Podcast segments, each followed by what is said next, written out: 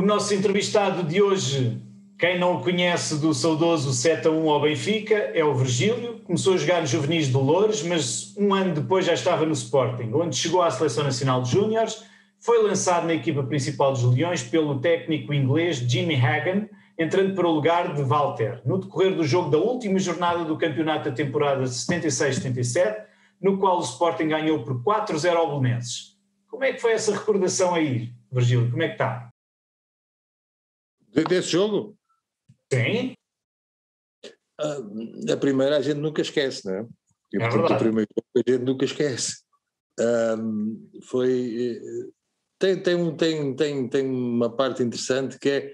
Um, era o último jogo do campeonato e eu não tinha jogado ainda, e, e basicamente foram os meus colegas que obrigaram o, o, quase o treinador a provocar, não é? E, portanto, ele se lesionando, eu e o Cerdeira, estávamos os dois nessa situação.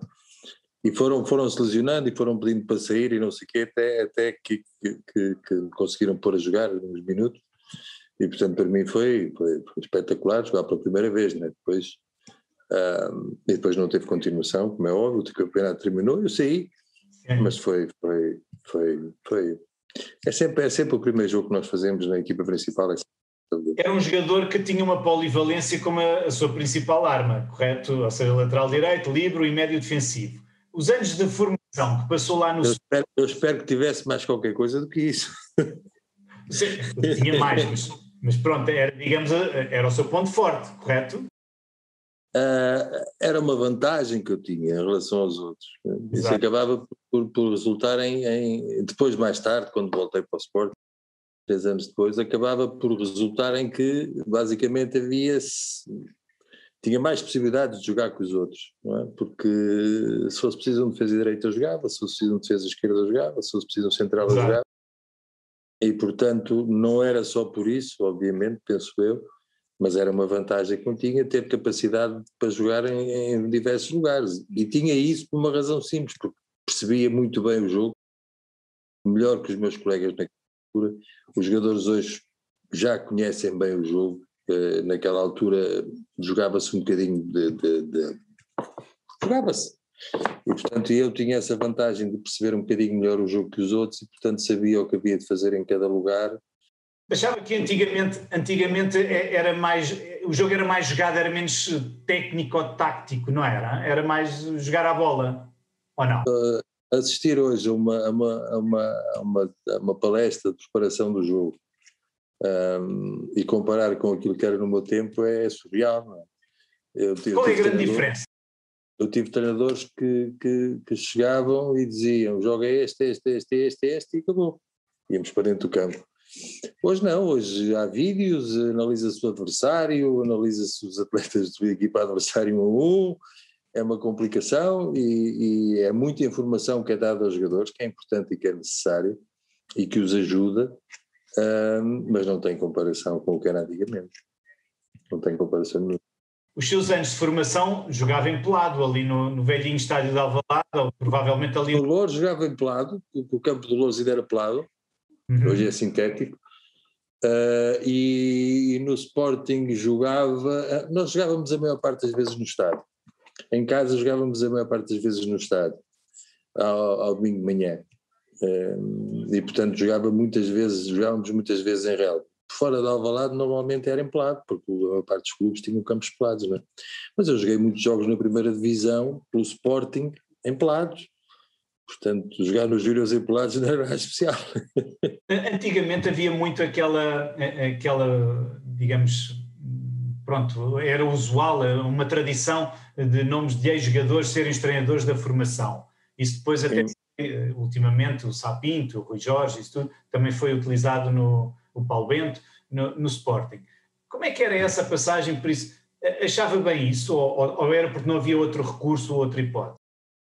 Não, repare, antigamente os treinadores não, não, não se preparavam como se preparam hoje, não estudavam como estudavam hoje, não tinham que fazer os cursos que têm que fazer hoje. E, portanto, uh, viviam muito daquilo que, que, que, aprendiam na prática, a jogar e a treinar, ou a serem treinados no dia a dia durante, durante o tempo em que jogavam.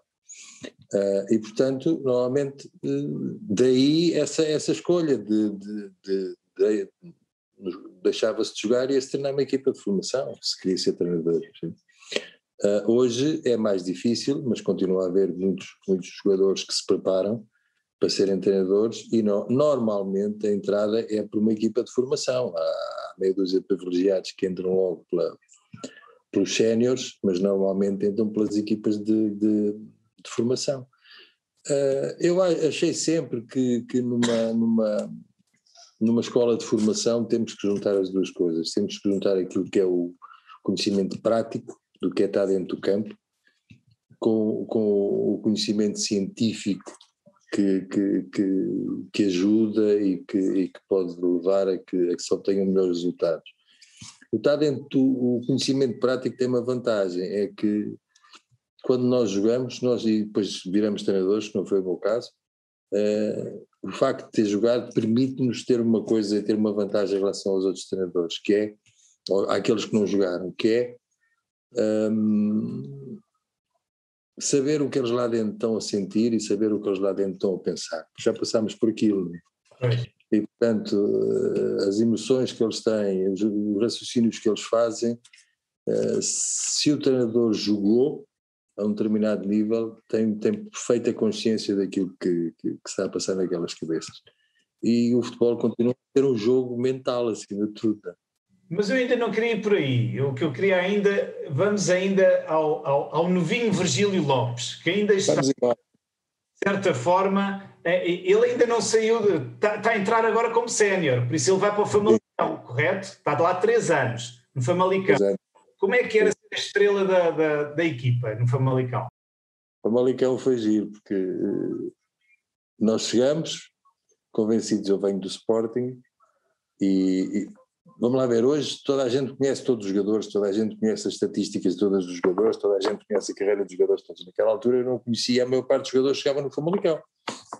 Eles tinham, tinham estado na segunda divisão no ano anterior e, portanto, hum, nós não, não nos conhecíamos, eu não os conhecia e achava que ia chegar e que era, que era o melhor de todos e que todos os outros eram tipos da segunda divisão e não sei o quê. Uh, e quando lá cheguei descobri que eles eram melhores que eu. Eram mais competitivos que eu, eram melhores jogadores que eu. e portanto foi, foi uma luta, pois, foi uma luta para, para, para estar ao nível deles, para jogar, Uh, e para, e para não, não, não acabar por desperdiçar uma, uma possibilidade que tinha de jogar na primeira divisão, uh, que não era tão fácil antigamente como é hoje, uh, e portanto, mas foi, eu cheguei convencido que era melhor que os outros e, e verifiquei rapidamente que não era, que eles eram melhores que eu. Uhum. Esta transição, pronto, ultimamente, ou, aliás, antigamente usava-se muito estas equipas de de, de qualidade pronto, mais, mais baixa uh, para os jogadores, digamos, serem rodados, porque era o termo que se utilizava. Uh, esta, eh, agora, ultimamente, é os sub-23, é as equipas B. Qual é, na, na opinião do Virgílio, uh, a conjugação destes escalões? Ou seja, se faz sentido os dois ao mesmo tempo? Os sub-23 são muito interessantes. Há, um, falta uma, falta, falta claramente uma, um escalão entre os júniores e os séniores, e os sub-23 cumprem esse papel. Uh, a competição é equilibrada, um, portanto é o prolongar um bocadinho o, o, espaço de formação. As equipas B a jogar na segunda divisão são uma desgraça, são uma desgraça. A segunda divisão é, do meu ponto de vista, o escalão e a divisão em Portugal onde pior se joga, luta-se e joga-se normalmente mal, Uh, e os, os miúdos que têm 20 anos, 19, 18 anos, têm uma enorme dificuldade em, em, em adaptar-se àquilo. Por outro lado, se nós virmos que miúdos que fazem a formação, por exemplo, no Sporting, em que são eles que dominam o jogo durante, durante, durante toda a formação deles, o jogo é sempre, é sempre a equipa maior que vai dominando o jogo, de repente vêm-se sem a possibilidade de ter a bola, sem a possibilidade de dominar o jogo e a ter que andar a correr atrás da bola, que não é exatamente aquilo que se pretende em termos de formação uh, numa equipa como, como o Sporting, por exemplo. E, portanto, o Sub-23 sim, as equipas B na segunda divisão não, não, não me agradam não. Já não me agradavam quando lá estava, não me agradam. Vamos falar de coisas então mais, mais agradáveis. Regressas ao, ao Sporting em 81 e 82, com a dobradinha. Mas eu, repare uma coisa, eu não sei, só, só, só um detalhe, eu não sei de Sporting emprestado, eu sei de Sporting de vez. Eu sei de Sporting, terminou o contrato que eu tinha com o Sporting e o Sporting não eu continuasse, eu saí de vez. Portanto, a volta não é por ter contrato com o Sporting, a volta é reconquistada a pulso, com sangue, suor e lágrimas. Não? É? Tem mais mérito então, ainda mais mérito. É Ou seja, é não vamos salvar. Gil vamos lá buscá-lo agora. O não, final. Foi, o gajo está lá, tem contrato, vamos buscar o gajo. Não, eu não tinha contrato nenhum com o Sporting, portanto, nessa altura tinha fechado contrato com o Varzim, que era um bom clube da primeira divisão, uh, de, mas ainda não tinha assinado o contrato e uns dias depois apareceu, apareceu uma pessoa que, que me contactou porque o Sporting queria que eu voltasse e eu voltei. Em boa, em boa altura, não é? Não foi mal, não foi mal. Foi não, porque foi logo campeão, 81, 82, sim, não foi? Foi a única vez, mas foi. Pronto. Foi, não, não é só, o ser campeão é importante, mas também viver um ano que foi um ano assim anormal em termos de, de, de futebol, em termos de sporting, foi um ano anormal pela positiva, mas foi um ano absolutamente extraordinário. Quer em termos foi... quer em termos coletivos esta dobradinha foi com o Big, Big Mel, não é? Como era conhecido. Mas o, Malcolm Allison. O Virgílio, há uns tempos atrás, fez aí uma, digamos, semelhanças e diferenças entre o Big Mel e o Ruben Amorim. Consegue descrever um bocadinho isso? Ah, não, há, há, há, o Malcolm Allison tinha um discurso diferente de, dos treinadores daquela altura, completamente diferente. Tinha uma abordagem diferente aos jogos em relação aos treinadores daquela altura. E há um bocadinho disso no Ruben. O Ruben tem um discurso diferente em relação à maior parte dos treinadores, tem uma abordagem diferente aos jogos, uh, tem uma teimosia um, que, o, que o Malcolm Allison também tinha, essa teimosia que faz com que pensa assim, é assim que funciona e é assim que há de funcionar. E penso que será, em grande parte, obra dele, uh, o espírito que se sente e o ambiente que se, que se sente que se vive naquela equipe. Uh, e daí as semelhanças que eu acho que existem, uh, e depois há muitas diferenças também. Penso eu, não conheço o Ruben, portanto nunca falei com ele, nunca estive com ele, mas penso que há diferenças, mas há muitas semelhanças, sobretudo naquilo que é o resultado final. E o resultado final é uma equipa que joga muito, que trabalha muito, sobretudo que trabalha muito, porque isto não. Um, nós podemos fazer uma equipa com 11 jogadores fabulosos e não ganhamos nada. Temos que fazer uma equipa em que temos alguns que são bons, pelo menos, e, e em que todos trabalham, ou pelo menos quase todos trabalham. Um, e portanto, porque o, futebol é sobretudo trabalho, não é, não é, não, vai lá só com, só com talento. Uh, alguns pensam que vai lá só com talento, são aqueles que ficam pelo caminho, e depois há aqueles que trabalham.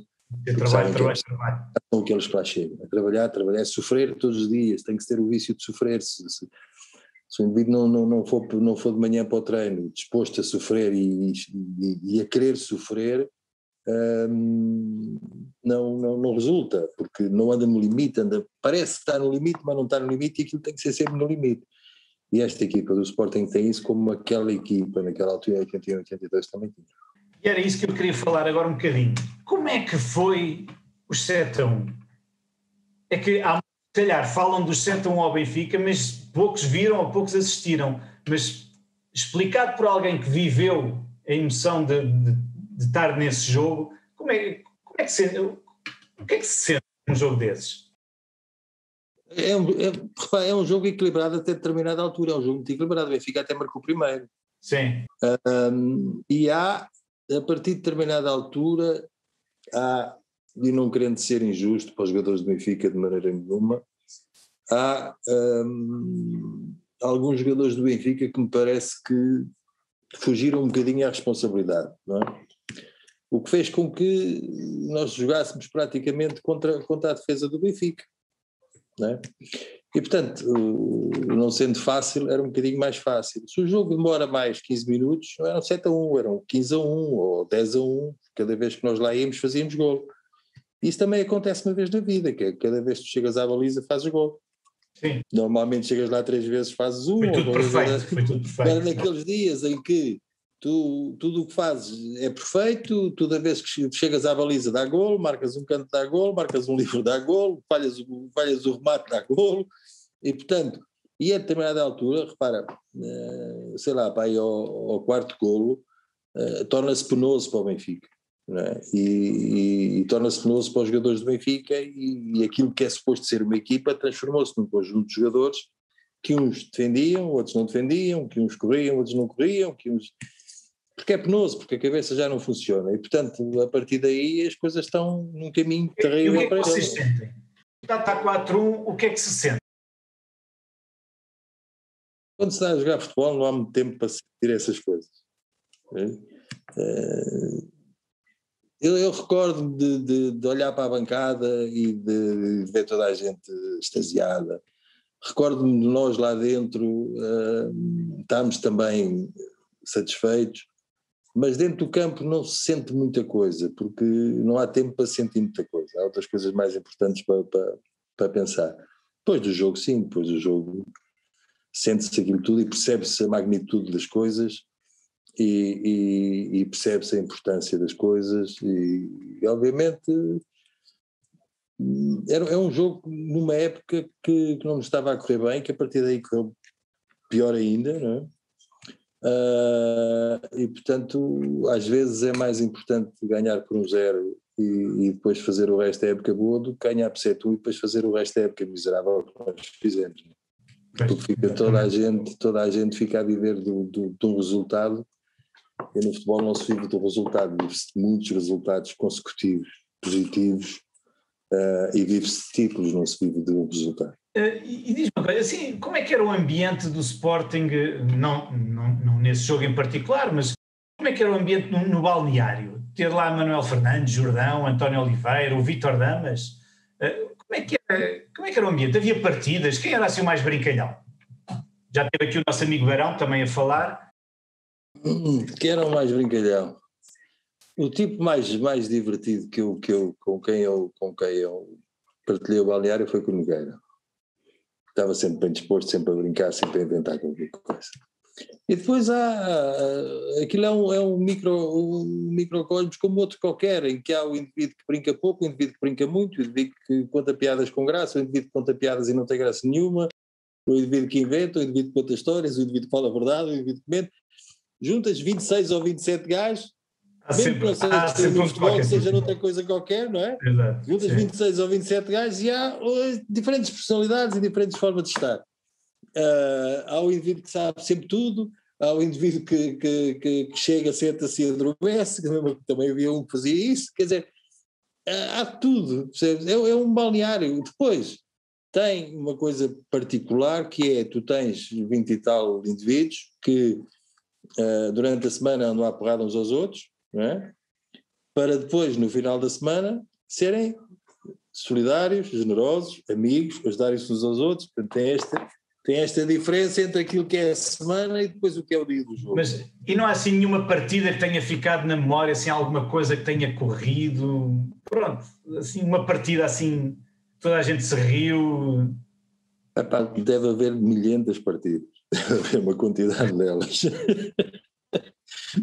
Porque, volto a repetir, junta 26 ou 27 gajos e com, com aquelas idades, não é? Com dinheiro, a viverem bem e vais ver que vai haver muitas partidas. É uh, pá, que eu me lembro de alguma, sei lá, não, não, não me estou a recordar assim nenhuma, se tivesse tempo para estar aqui, ou se tivesse com alguns deles, se tivesse com alguns deles. Era com mais cerejas surgiu uma carrada delas, pá, mas não. Eu nunca fui muito de partidas, nunca fui.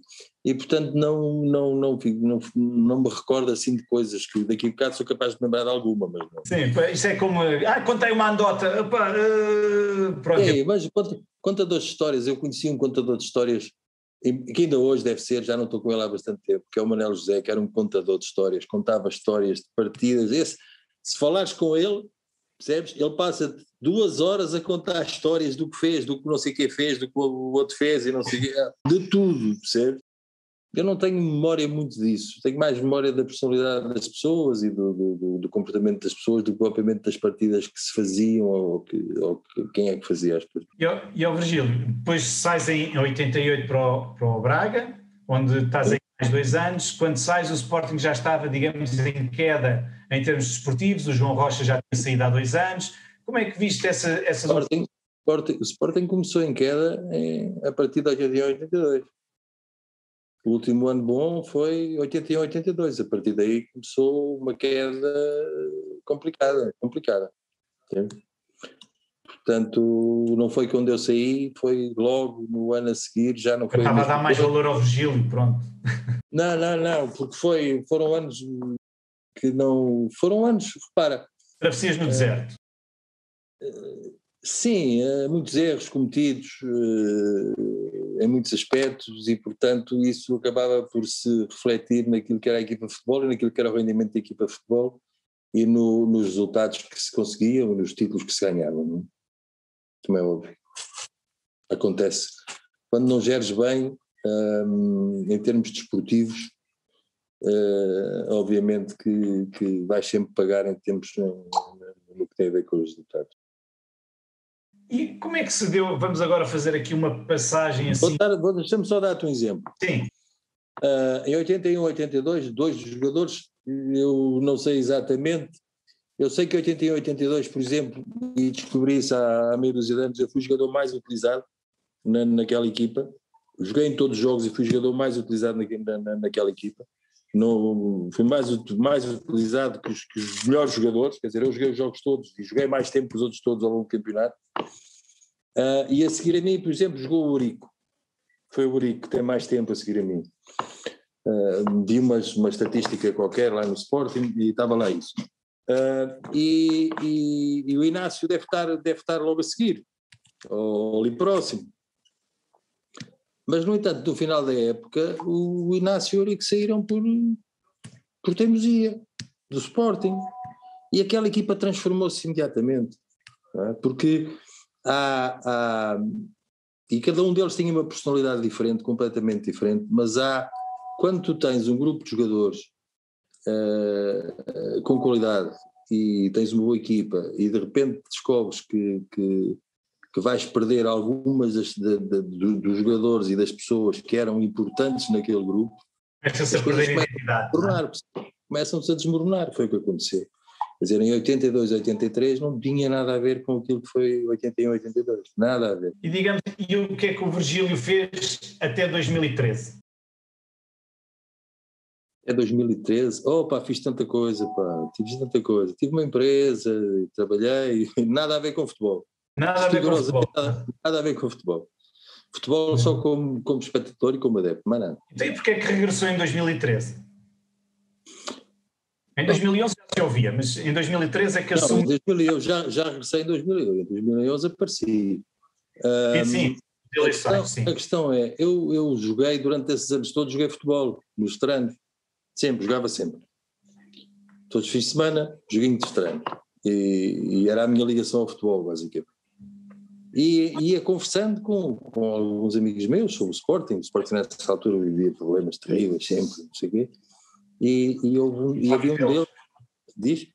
Continua a vivê-los. Está sempre, está sempre continua, continua a vivê-los. Uh, e eu, sobretudo com, com, com um amigo meu, que era o Zé Eduardo, nós conversávamos muito sobre o Sporting. Ele, ele estava lá uh, e conversávamos sobre aquilo e não sei o quê. E fomos falando e fomos trocando ideias. Até que um dia ele me disse: oh, Tu consegues pôr por escrito aquilo que nós, que nós temos andado a falar e, e estás interessado em pôr por escrito tudo que temos andado a falar e não sei o quê. E eu disse: Sim, não tem problema nenhum. E, e fiz isso. Uh, e, e apresentámos, conversámos com algumas pessoas, apresentámos isso publicamente, uh, e eu muito longe de que isso resultasse, fosse no que fosse.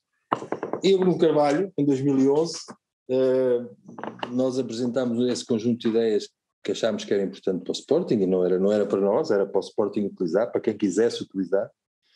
E o Bruno Carvalho veio veio ter connosco se podia utilizar uma parte, ou aquelas ideias, juntar às ideias que tinha. E não estamos sem problema nenhum, isso é para, para, para o Sporting, quer dizer, é para, para si.